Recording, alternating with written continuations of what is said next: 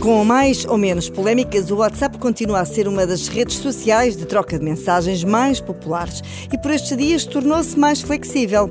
A empresa diz mesmo que é a concretização de um dos desejos mais pedidos: poder usar o seu WhatsApp noutro telemóvel, sem inativar a aplicação no telemóvel principal. Até agora já era possível usar o WhatsApp no computador, por exemplo, através da leitura de um QR Code, mas não era possível abrir a mesma conta de WhatsApp associada a um determinado número de telefone em dois telemóveis diferentes. Essa é a grande novidade. Agora já será possível. Segundo o WhatsApp, depois de descarregar a aplicação no segundo telemóvel, vai poder escolher abrir a app com um número já existente.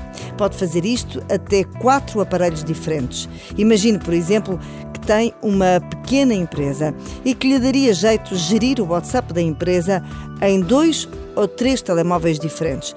Agora já vai ser possível.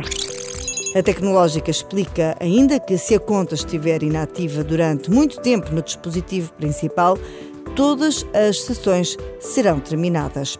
A novidade vai começar a estar disponível em todo o mundo de forma gradual ao longo das próximas semanas. Esta não é a única novidade.